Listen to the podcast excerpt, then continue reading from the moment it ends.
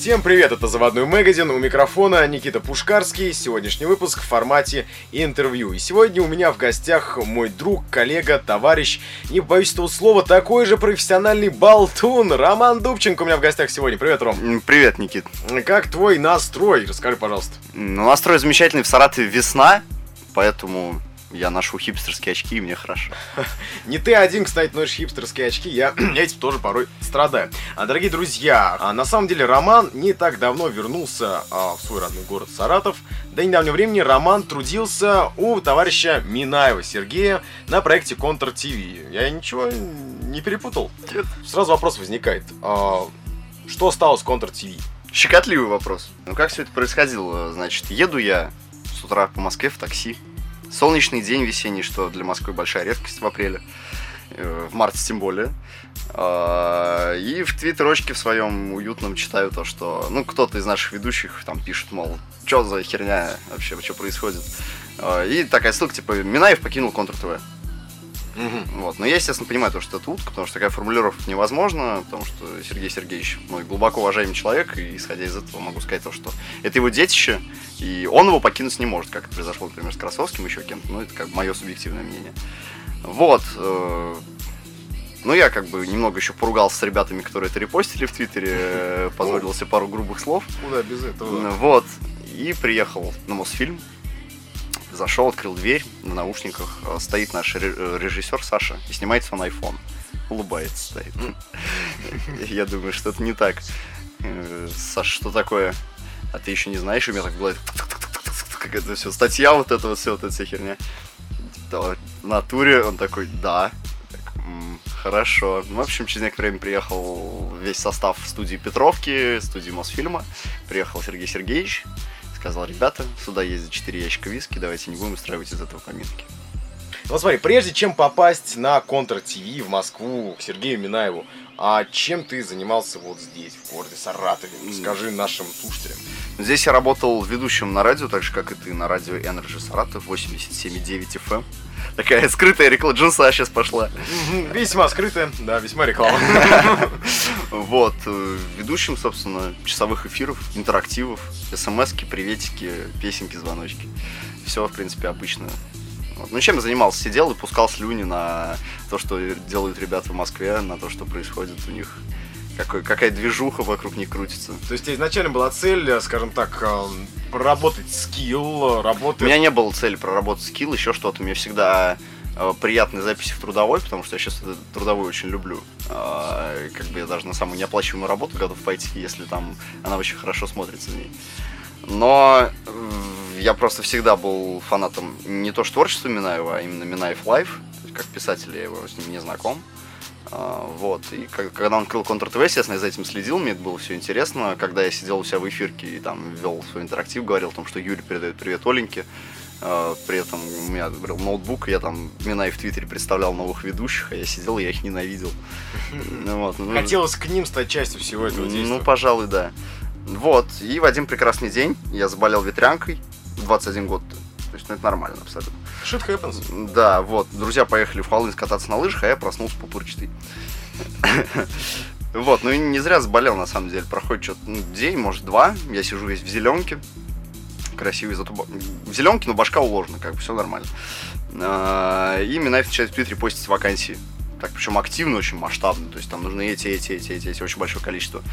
Ну вот, ну, естественно, у меня задница загорелась, я хочу. Вот, через день пошел, отмыл себя от зеленки, просто отодрал буквально себя мочалкой. Дошел до друга, взял у него фотоаппарат, потому что мой меня что-то не фурычит. Э, Снял видеорезюме, ну вот, отправил на почту. И как бы потом я сижу и понимаю то, что почта-то у них завалена там таким количеством, что пробиться там просто нереально. Вот. И Минаев в Твиттере пишет о том, что, ребят, мы за сегодня прочитали там 800 сколько-то там резюме. Вообще представляете, в какой вы хотите попасть работать? Ну, Я разворачиваю твит, смотрю, что люди комментируют, кто-то пишет о том, что представляю, поэтому его резюме там нет. Мгм. То есть, как бы, ну, вот это вот... э, Пафос. Всем известно, нет, даже не пафос, всем известный российский говноцинизм. Мгм. А, вот. И я пишу то, что представляю, поэтому мое резюме там есть. И прикрепляю ссылку на YouTube. Хороший ход. Вот, одновременно разговариваю с другом лучшим, который на то время уже живет в Москве. э, рассказываю ему эту историю, потому что отправил резюме туда-то, туда-то, а вообще все плохо, я весь в зеленке. Э, объ- поясняю это тем, что в принципе это нереально, потому что такое количество людей из всей России. Одно дело выиграть э, кастинг на радио Energy, где большую часть твоих конкурентов составляют мальчики в поло с поднятыми воротниками. А, тут немного другая категория. И сидим мы с ним разговариваем, как бы он там, да, да, вот классно было бы, там Москва переехал, там, тыры-пыры. У меня отклик в Твиттере. Опа. Заметили. Я так открываю Сергей Минаев. Типа, а как ты будешь в Москве работать, если ты в Саратове учишься? И ты? Я сначала так, ну, не отреагировал, потому что, ну, он до этого уже писал, что студенты, идите боком, учитесь, чё вы куда лезете? Вот, я им пишу, ну, как бы, грубо говоря, ну, что мне насрать. Вот, и мне отвечает, ну, приезжай к нам. Ну так, Да, сходу да, ну, приезжай, ну, приезжай к нам. Я сначала подумал, что меня кто-то хорошо разыгрывает, очень качественно. Посмотрел на календарь, нет, не 1 апреля. Э, Походил, подержался за голову, э, покурил, опять подержался за голову, опять покурил. М, Вот, как бы написал то, что, а, ну, а что, куда, когда, что. Все, завтра пришлю на почту. На следующий день я проснулся в позе эмбриона. В самолете? Нет, в позе эмбриона на диване. э, И пролежал в позе эмбриона до 5 вечера, просто глядя на монитор, пока почта не пришла. Вот, несмотря на то, что телефон синхронизирован с почтой, и мог бы этим не заниматься, в принципе. Но, тем не менее, какой-то такой фактор. Есть у меня такая черта, то, что если мне что-то интересно, на все остальное мне становится плевать абсолютно. Вот, что бы это ни было. Э, Вот пришло письмо от Антона Красовского, который на то время там еще работал. Вот, о том, что когда сможешь приехать. Я сразу погнал коней, то, что да сейчас, сейчас мне тут уволиться надо, там ты там потише. Типа, приезжай и пообщаться сначала. Ну, вот, в общем, мы договорились, взял билеты. Потом еще раз сдал, потому что взял, не на то время, оказывается. Приехал э, в 7 утра. В 9 я был на Мосфильме. Ну, я не знал, что Контр ТВ в 2 начинает работать. Мгм. То есть в 9 утра, что за день недели был? Понедельник. Мгм, Отлично. Да, 5 часов на холодный проходной Мосфильма. Ну, Пропуск, потому что меня еще никто не выписал, потому что ну никого нету. А, И в итоге ка- кое-как на садящемся телефоне там по почте переписывался с Красовским, мол, а что мне, может, билеты сдать, там еще что. Оказалось, что Минаева в этот день не будет, собственно. А, Ну, в общем, проторчал там до 8 вечера практически. Вот, меня посадили ненадолго в кадр, поговорили со мной. Э, После чего, э, как бы, пообщались с Антоном, он сказал то, что нажал на кнопочку, сказал, «А, Настенька, мальчику 3000 рублей дайте и билеты купите еще раз через неделю, короче, в Москву. Окей. Вот, через неделю я приехал еще раз, уже более знакомый с тем, куда надо идти, что делать, кому звонить и так далее. Иду по- коридорам Мосфильма, очень довольный жизнью весьма так. Знаю то, что, скорее всего, никого там в понедельник не будет Мгм. из Вышестоящий. из вышестоящих, да. Вот. Открываю дверь, на Мосфильм стоит Минаев пьет кофе. Внезапно. Внезапно, да. Но он меня очень достаточно добро принял. Садись, что как, закуривай. Вот, мы с ним поболтали, он меня поставил с ведущими в пару. Вот, весь день готовился к эфиру, потом в эфир. Вот, потом еще где-то часов 15, включая ночь, э, трясущихся ручек, потных подмышек и тому подобных вещей. А, приехал на следующий день сказал, ну, что? Он сказал, ну, знаешь, я посмотрел твой эфир, я был с дикого похмелья, я ничего не понял, но мне понравилось. Приезжай. То есть правильно ли я понял, то есть ты первый день, когда пообщался, познакомился с Минаевым лично, в этот же самый день тебя и сразу в На следующий. В эфир в этот же день, а на следующий, вот, собственно, дали как бы окей. Ну, прям как, считай, на морфлоте. То есть, э, ага, не умеешь плавать, ну, давай тебя за борт. Ну, Да, да, из огня в полы. Ну, здорово, я считаю. А, сразу вопрос такой, ну, конечно же, это, как мне кажется, есть большие отличия между тем, как э, выглядят студии вот здесь у нас в регионах, и выглядят они в Москве. Но что в глаза бросается больше всего? Давай сейчас не будем говорить про банальные вещи, типа там, что масштаб, может быть, другой и так далее, это все понятно. А что радикально отличается? Вот в их вообще подходе к, работе медийной. э, их- Ну, первый раз, когда видел Красовского, он на кого-то орал о том, что скажите мне, кто это сотрудник, который не нашел какое-то видео, и мы его уволим. Э, Вот, потому что это все серьезно. Скажи, Ром, а ты в эфире вещал по какому-то... Тебе спич прописали или это была чистая импровизация твоя? Весь день ты готовишь бэкграунд ко всем темам, которые есть. То есть, если это какое-то событие, то нужно прописать обязательно все вещи, которые к нему как-то привели от самого начала. От- Если это конфликт, то от того, как он зародился, до того, как он развивался и к чему он пришел. Вот. Но есть еще замечательный человек, наверное, один из самых интересных людей, с которым мне там довелось общаться. Руководитель нашего Newsroom Александр Федорович Самбук, а, бывший главный политический аналитик Rush Today. Хм. Вот. Невероятно интересный человек, дедушка, то есть прям в классическом понимании седой, с бородкой, при этом в невероятно, в невероятной физической форме, невероятно умный. Собственно, помимо того, что он руководствует Ньюсрумом, он во время эфира сидит на ухе. Вот. Если звучит в эфире от гостя какая-то фамилия или какой-то термин, то тебе в ухо сразу сливается все, что, что есть просто. То есть Википедия рядом не стояла. Ну, поэтому, как бы, это, на самом деле, это основной спасательный круг. То есть, не знаю, первые эфиры, мне кажется, если у меня не было уха, я посмотрел в камеру, хлопал глазами. Вот, потому что еще не привык к коммуникации, поскольку Newsroom это не одиночная передача, а она велась втроем. Ну вот. Поэтому Александр Федорович сильно выручал в этом плане. Вы вели передачу на равных или как тебе, как, как в качестве стажера тебе меньше времени уделяли? Или прям Нет, там всё? абсолютно все на равных происходит. Нет, э, заранее никакого деления не происходит. То есть там ты говоришь это, ты говоришь это, ты говоришь это. В основном все зависит от того, насколько люди друг с другом просто хорошо работают. Были люди... Извини, извини, перебью, сразу вопрос. Ты только что сказал, что в принципе вот чекпоинт, бэкграунд прописывается заранее. Как же тут не вести речь о некоем, скажем, ну, некоем, некоем, я обращаю внимание на это слово, э, некоем распределении, что, мол, я вступаю здесь, а ты вступаешь там, а дальше война план покажет. То есть Ну, такое имело место? Ну, Это имело место, допустим, в стиле подводок только. То есть ты подводишься к этому, ты подводишься к этому. Все-таки это э, разговорное шоу, пусть оно и там новостное. Но это разговорное шоу, и поэтому все очень стихийно происходит. Достаточно зависит от того, что скажет гость, э, кто позвонит в скайп и так далее. А сколько эфиров в среднем? На Контр ТВ видел эфиры некоторые длились и по 3 часа, 4. Newsroom в два часа обычно длится. Э, Час, потом еще Минаев Live и еще час. Второй час обычно полегче, ну, как это обычно бывает. он- Ну, раз- разгон поймал и дальше как по маслу. Ну, да-да-да. М, По поводу людей. Вот э, бытует же мнение, ну, давай не будем скрывать, все мы знаем, оно бытует а, в провинции, что, мол, да там, да там в Москве, да там все такие дико пафосные и так далее. Но, как я сейчас слышу из, из твоих речей, да, в принципе, сам в Москве бывал, с людьми общался, но на самом деле в большинстве случаев это не так. Что нет какого-то чрезмерного пафоса и задирания носов, он как бы, ну, редко встречается. Ты сталкивался с таким чрезмерным проявлением, скажем так, корон до потолка? Нет, ни разу. Никого не видел. Вот, дорогие Учитывая друзья, то, вот, что а, я очень много всяких известных личностей там перевстречал. Замечательное слово перевстречал. Не подумайте, у нас ничего не было. мы всего лишь мило общались, Мы да? всего лишь мило общались, да. И нет, на самом деле, никаких корон, никакого пафоса нету. Есть люди циничные, есть люди злые, есть люди, ну, просто никакие.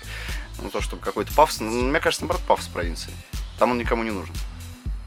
Там все за себя знают все. Там никто не хочет, чтобы кто-то другой за них что-то знал. А здесь, наоборот, все хотят, чтобы все они все знали, и сами хотят все знать про всех. Как бы это большой плюс Москвы, то, что ты можешь выйти на улицу с пожарным гидрантом на голове, и никто на тебя даже не посмотрит. Во-первых, привыкший, во-вторых, да, отношение другое. Да. А скажи, пожалуйста, Ром, а какие-то планы сейчас есть или пока, в принципе, ты не задумываешься? Дальше, А, интересный, Отдыхаешь пока. интересный момент. Ну, во-первых, да, я отдыхаю, я прохожу биошок. На- А, К слову о биошоке. Забываем предыдущий вопрос. Хотелось, вот, да, дорогие друзья, вы нас простите с Романом за эту вольность, но тут небольшое сейчас лирическое отступление таки случится в нашем интервью.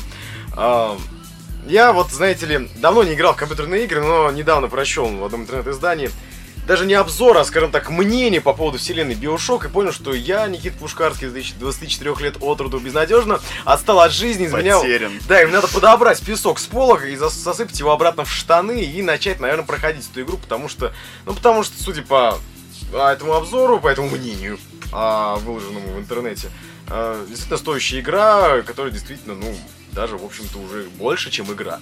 Вот, Ром, твое мнение, ты вот уже ее прошел. Ну, Никит, ну я же тебе уже сказал то, что я тебя прокляну, если ты сегодня не скачаешь. Так что, поверь, она того стоит. выбора у меня нет, на самом деле. Но, действительно, это больше, чем игра Bioshock 3. Да, это значительно больше, чем игра. Первые две части мне не понравились. А, Ну, во всяком случае, потому что они были мрачные, а я позитивный, добрый, веселый человек. Но, тем не менее, ты их проходил. Я их проходил, да, ну, потому что, опять же, сюжет. А третья часть, это, да, это история человека, который перерастает в историю мироздания. Мне кажется, это сильно. Ну смотри, вот криворукие старперы типа меня, которые давно ни, ни во что не играли, это же шутер, правильно? Да, это шутка. То есть стрелять я сейчас толком в компьютерных играх-то и не умею. Вот есть ли у меня шанс, ну, скажем так, относительно несложно ее проходить? Да. Ставь- ста- только- ставишь на новичка, и радуешься жизни. И можно прям спокойно наслаждаться сюжетом. Можешь жать кнопку вперед и э, левую кнопку мыши и проходить. Там чекпоинты или сохраняться где угодно? Чекпоинты. можно? Но они очень часто. А, ну все, отлично. Значит, значит, у меня есть шанс, дорогие друзья, пройти игру, насладиться сюжетом. А в разрезе, если сравнивать, ну, ты меня извини, я как человек давно не играющий в Я игры. себя сейчас вообще чувствую просто экспертом по компьютерным играм. Ну, извини, а ты в них играешь, а я таки нет. А последнее, что меня так сильно впечатлило, это было, ну, давным-давно, это был первый Макс Пейн, а части второй. В плане вот именно а, слов нечто большее, чем игра. Потому что действительно для меня это тогда был, да, пафосно. Для меня это был такой интерактивный боевик, который действительно ну, заставлял сопереживать герою. То есть э, по силе воздействия как-то можно сравнивать? Вот Bioshock 3 и... Ну. Биошок сильнее. Ну, во всяком случае, для меня, потому что просто вселенная, которую э, разработчики создали, она заставляет фантазию работать очень сильно. Все-таки Макс Пейн это наша вселенная. А когда ты сталкиваешься с альтернативной вселенной, для которой у тебя все новое, это усиляет очень сильный эффект э, сопереживания не только с героем, но и с миром. Хорошо, а давай-то вопрос задам в плане сравнения с Elder Scrolls. Есть, например, там Morrowind взять, Oblivion. Там же тоже Они огромный мир. масштабнее, понимаешь? То есть в Биошоке у тебя, как ты уже говорил, рельсы, то есть Мгм. э, линейный, линейное прохождение, а Morrowind, Elder Scro- Scrolls, э, тот же сам Skyrim, который не так давно вышел, ну, значительно более масштабнее. Мне кажется, сложно очень сравнивать, потому что... Ну и опять же, душевней Биошок. Почему? Потому что вот эта атмосфера Америки 60-х, 50-х, наверное, да. То есть там такой дизель-панк получается. Да, да, да, да, э, да. Шляпы узкополые, галстуки, длинные Именно. Но при этом все это наворочено вот это невероятно какими-то техническими штуками. Отлично. Так Слушай, на этом фоне захотелось пересмотреть э, фильм «Темный город». А мне захотелось э, Wild Wild West. Кстати, тоже вариант. Очень похоже тоже стилистики. У Уилла же Смит там снимался, Да. по-моему, да? Кстати, с дневного фильма выходит, как два темнокожих человека попадают в Россию. О, господи. Правда, они в трейлере говорят, сынок, это земля. На самом деле, я понимаю, что они... И они в таком ужасе там бегают в своих космических костюмах, пытаясь выжить в реалиях э, нашего э, мира. Окей. Так вот о планах. Так вот, о У меня есть планах, очень забавный момент по этому поводу. Трудовая моя едет мне по почте России, и работы у меня не будет еще лет пять. Откуда она к тебе? Ну, с Мосфильма просто, когда там последний раз был, она еще не была готова. Вот, а мне нужно было уже в Саратов отбывать. Меня рассчитали, и я поехал. Прости, не совсем понял. То есть ты приехал на Мосфильм, тебе заново начали делать трудовой? Ну, Нет, почему? Почему? Просто она же там лежала. И в очередной раз, когда я туда поехал, уже после того, как все закрылось, для того, чтобы получить свои честно заработанные деньги, э, трудовая еще не была готова, нужно было еще два дня ждать. Мгм. Вот. А поскольку я уже отовсюду в Москве съехал, два дня тусоваться в зале ожидания мне не хотелось. Поэтому ты сказал, Ну и все- по почте. Ну и вообще многим, они всем огородним отправляли именно по почте. Мгм. Поэтому я ее жду и Пока не парюсь. Почта России, если вы меня слышите. Мне правда понадобится работа через некоторое время. Кушать тоже хочется. Да, Я так понимаю, что новая работа, она так или иначе будет связана вот с медийной деятельностью. да, мне хотелось бы. Од- Ну, точнее, мне не хотелось бы однозначно. Потому что я уже в свое время наработал с продавцом-консультантом и тому подобное. К слову там, скажем так, о пути твоем как вот сотрудника, наймита, скажем так, ты не всегда работал в медиа. То есть ты говоришь, ты работал продавцом-консультантом. Ну, можешь так вот вкратце этапы своего трудового пути, своей карьеры. Самое первое, что я попробовал в журналистике, это написать статью для э, журнала ЛКИ «Лучшие компьютерные игры». Вот, одного из самых популярных подобной тематики. Ну вот, я ее провалил с треском. Была ужасная статья. А, Вот, я писал, это был обзор на новый героический класс в онлайн-игре World of Warcraft. Вот, как бы, может быть, литературные отступления мне давались хорошо, а вот задротская жесткая аналитика, я ее не выдержал. Вот, получилась полная фигня. А, момент ты э, учился в школе. Я учился в 11 классе. Выпускной Или, или даже в 10 я не могу точно вспомнить. В 10 наверное, в 11 я работал потом на онлайн-радиостанции, опять той же самой компьютерной тематики. Вот, но передача была музыкальная, мне не хотелось сталкиваться с миром задротцев настолько близко еще и в СМИ. Хлебнув единожды в Да-да-да. АКИ, ты понял, что не, ребят. Вот, там было здорово, но там, там была вакханалия. Там было самодурство, потому что начальство было канадское, а, которое только... Теренс и Филипп, вы нас слышите? Да, изредка абсолютно связывалась э, с ведущими какие-то там конференции в скайпе, ведущие разбросаны по всей стране и все такое. Вести было интересно. Публика на таких радиостанциях значительно приятнее, чем региональная публика на региональных радиостанциях эфирных. Потому что э, им это, если они пришли на этот сайт, нажали кнопочку play, значит им это интересно. Это не потому, что они просто сели в машину и включили приемник, потому что им нужно, чтобы играло. Мгм. Вот, в этом я считаю кардинальное отличие. Она тоже развалилась. Вот. э, После этого я работал в магазине Street Music, консультантом в отделе музыки. Вот, ну, хоть какой-то, хоть приятные какие-то вещи. То есть можно было людям советовать музыку и все такое. Не просто, ну, я, я бы не пошел продавцом консультантом в магазин с обувью. Ни за что. Ну почему? Там Роман Бухин. э, Роман Бухин, да. Ну и как бы сразу какие-то мысли о печальном будущем этого всего.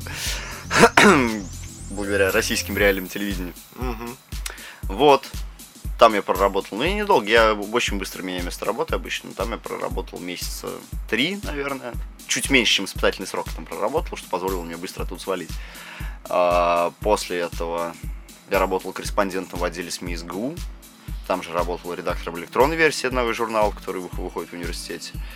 А, И после этого, собственно, выиграл кастинг на радио Energy Саратов. И там вот я дольше всего, мне кажется, сколько? 8 месяцев у меня в трудовой на Energy. Ну, вот, после чего свалил в Москву. Мгм. Ну, неплохо, что могу сказать. То есть, э, в принципе, вся твоя работа, все твои места работы, они так или иначе, ну, как сказать, они не просто так в этой жизни появлялись. То есть, ты, это были твои сознательные выборы, и плюс они, они же тебя потом в дальнейшем и прокачивали. По сути, да. То есть, расширялся и музыкальный кругозор, кругозор журналистский, то есть, и, соответственно, скиллы прокачивались. Вот. По поводу, собственно, вот я выше нас с тобой назвал а, профессиональными болтунами, скажем так, а, ходил ли ты на какие-нибудь курсы, скажем так? Нет. По актерскому мастерству. А, стоп. Вот, да-да-да. Может быть, ты А, камешки... Я занимался в театральной студии, когда учился в третьем классе. Это, это длился весь тот долгий третий класс, да? Это долгий период становления личности. А потом не было такого, не знаю, как Цицерон, там камушки в рот выйти к морю и против Нет. волн что-то говорить. Нет, мне долго давали по затылку на контре, на Контур ТВ, потому что когда я переживал первое время, волновался в эфире, естественно. Когда я волнуюсь, я начинаю говорить тише и глотаю буквы. То есть, Вот, ну, темп что- убыстряется, и, видимо, Да, да, да, да, да. звуки, они... Вот, но там я это быстро перебал. пере- Вот видишь, я как переживаю, Никита Пушкарский рядом со мной, я глотаю буквы. Вот.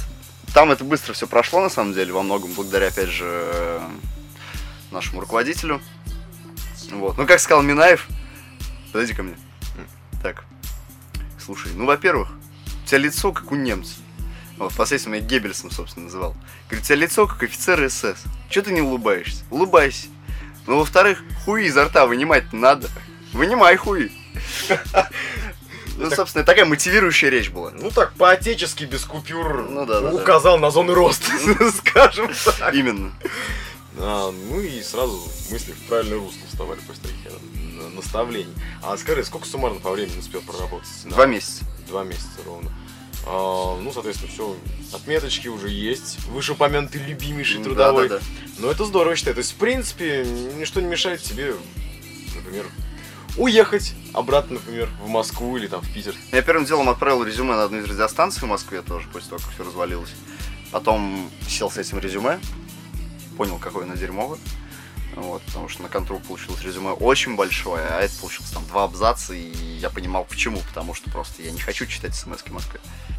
То есть, ну, вкусив другого, Не то, что другого, просто... И нельзя говорить, что уровень другой, это просто разные вещи. Это раз- развлекательные СМИ или неразвлекательные СМИ. Продукт серьезней. Ты чувствуешь, что ты что-то делаешь. И то, что это кому-то надо. А это, мне кажется, очень важно. Мне кажется, это самое главное, потому что во многом эфиры на региональных радиостанциях, на большинстве, я не говорю, что на всех, это пустое стрясание воздуха. как это все звучит-то по-декадентски, Роман. Ну, Вот декаданс. печаль, тленно, все плохо. Ну, мне кажется, не так, на самом деле, ужасно, как э, ты расписываешь. Ну, по крайней мере, мне так кажется. Скажи, а не было вот мысли, возможно, уйти, вот смотри, на Newsroom, да, согласен, это не лучше, не хуже, это просто другое. А не было мысли, возможно, обратиться в таким проектом, как, э, ну, знаешь, там есть вечерний Герасимец на дожде, там вечерний Ургант, например. В такой стезю не было желания пойти? А куда? Ну, не Так знаю, возможно, что-то свое, скорее. Тем же... До таких вещей еще нужно дорасти, во-первых. Это очень серьезное одиночное ток-шоу. Это очень сильный продукт. Ну почему? Взять того же вечерний Ургант, а с ним же в паре работает молодой человек из э, Федор Тунецин, забыл, как его зовут. Ну, мне кажется, там его работа очень мало в чем заключается. То есть, Ну, сам факт, что он тоже не один. Ну, то есть, э, нет, само собой, он тоже не один, но как бы и Ургант и без него будет то же самое абсолютно.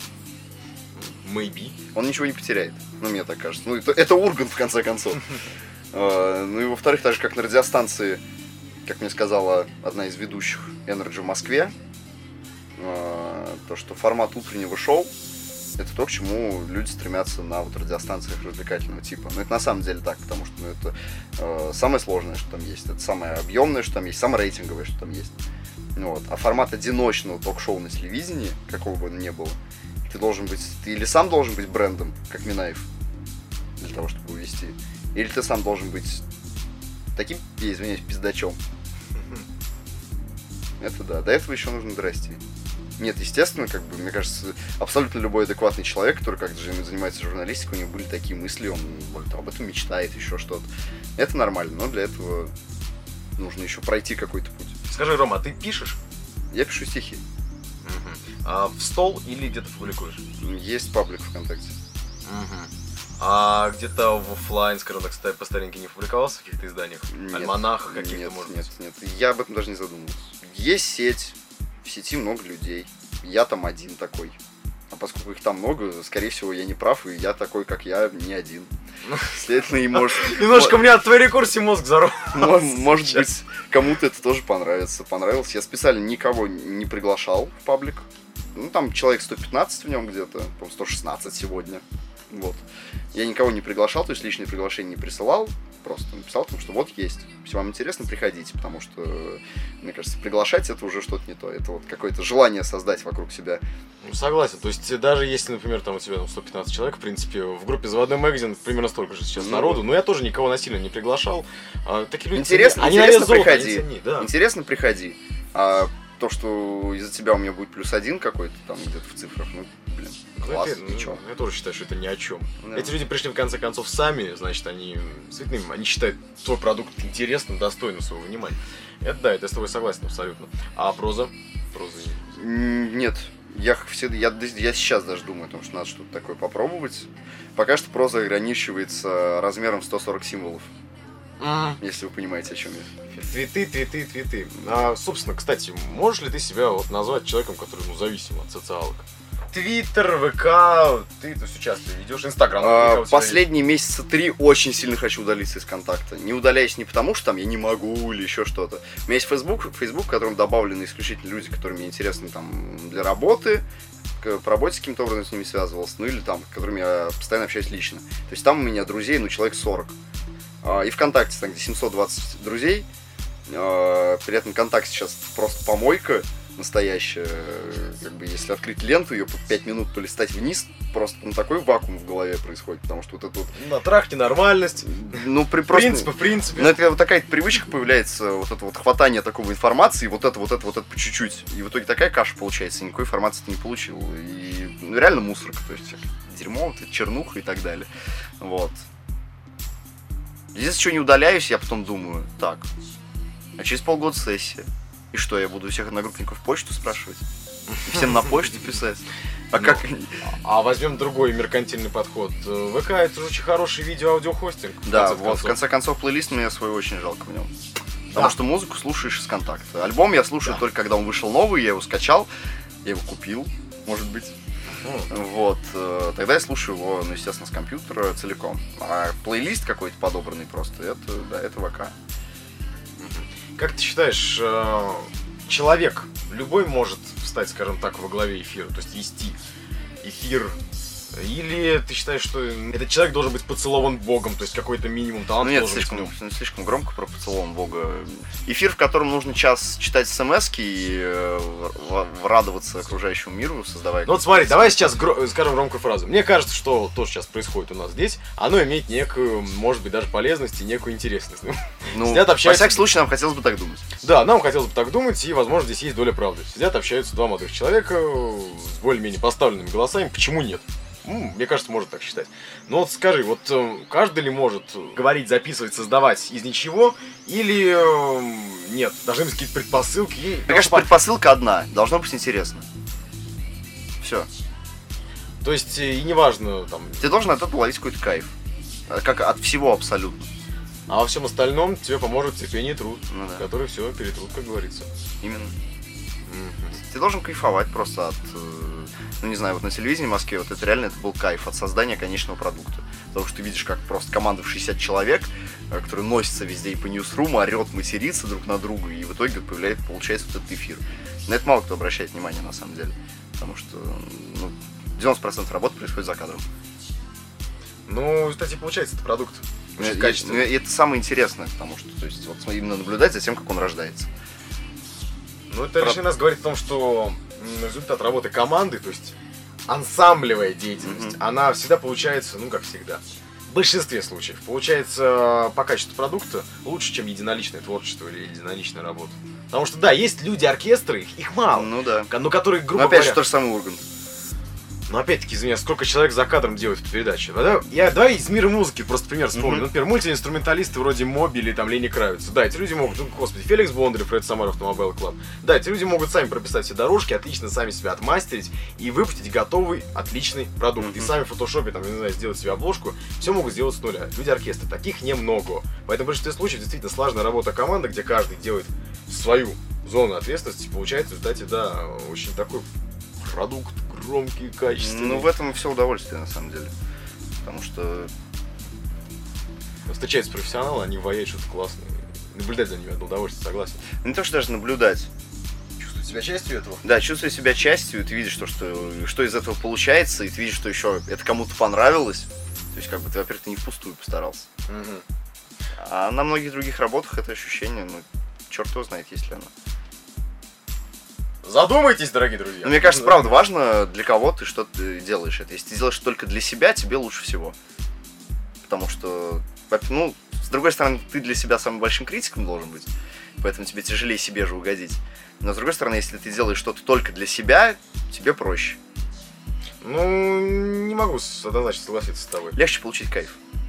Легче получить кайф, да, но не факт, что тебе в этот момент проще, потому что, как писал еще Карнеги, к нему как угодно можно относиться, я сам считаю шизофреником. Но м- моментами он писал правильные вещи, одна из них, что действительно у человека одна из самых насущных потребностей – это чувствовать себя значимым и нужным кому-то. А грубо говоря, если, например, вот ты делаешь что-то сугубо для себя, ну, у тебя смажется это ощущение значимости. А если ты сделал что-то, что понравилось огромной массе людей, вот тут, ба, да я же значим, да я же Ну, нужен. тут появляется как бы другой кайф, кайф независимости. То, что вот я один, я одинок, прими свою боль, боль значит, что ты жив и все хорошо.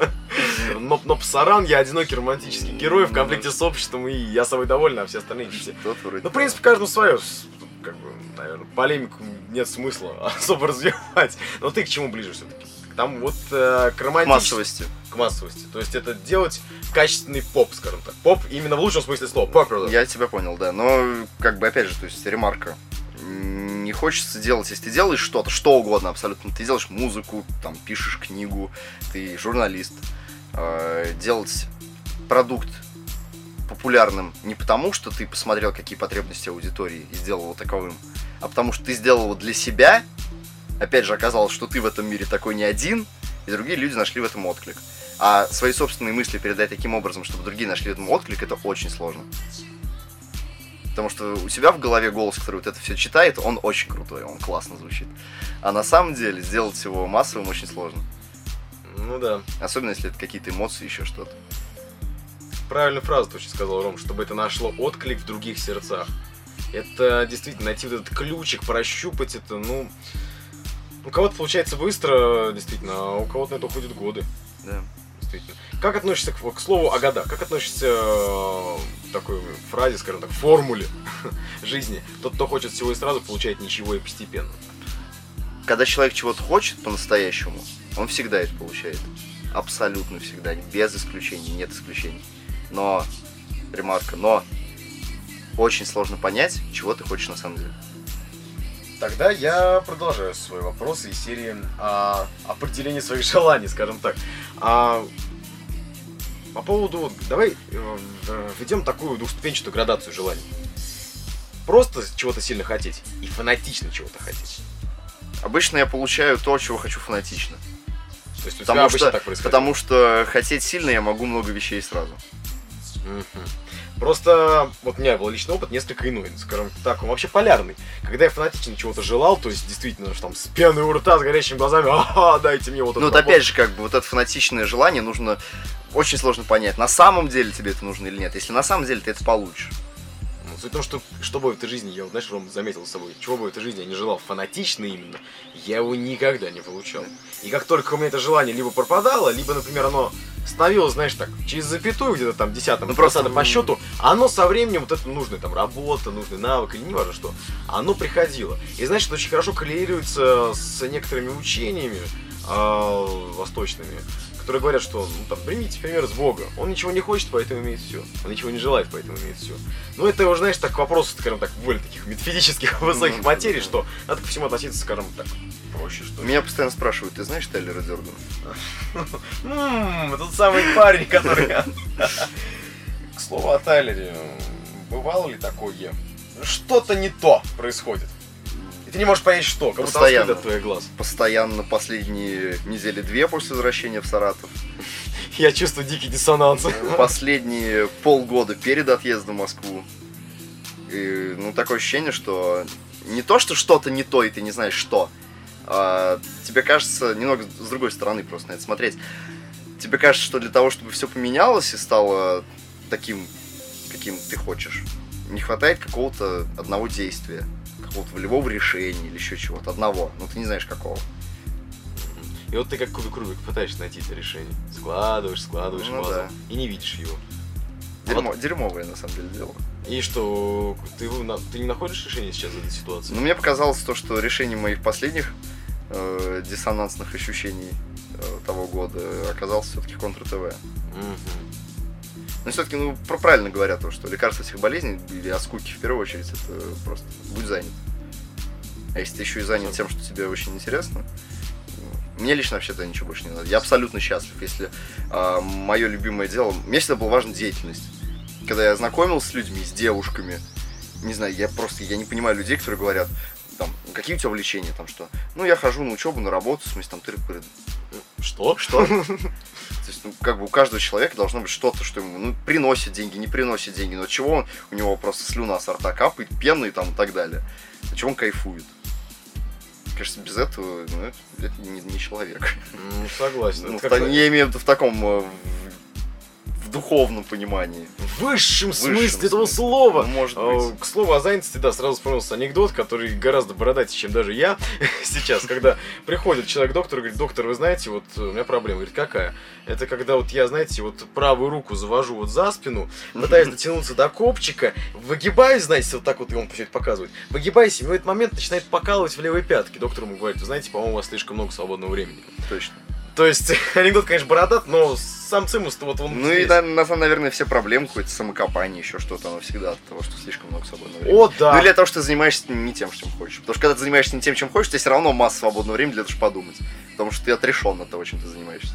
Есть такая классная очень короткометражка мультипликационная Джереми Клэптона э, «Раскол» или «Шизофрения» еще Мгм. по-другому. Вот, посмотри обязательно и всем, всем рекомендую. Человек в 30 сантиметрах от собственного тела существовал. Именно, Мгм. да. Вот, это именно те ощущения, которые у тебя, наверное, возникают, когда ты недоволен тем, что происходит вокруг. Ром, что можешь сказать тем людям, которые хотят прорваться, скажем так, в медиа? Ты как уже прожженный человек. Ничего. А почему? А потому что я пока еще не прорвался.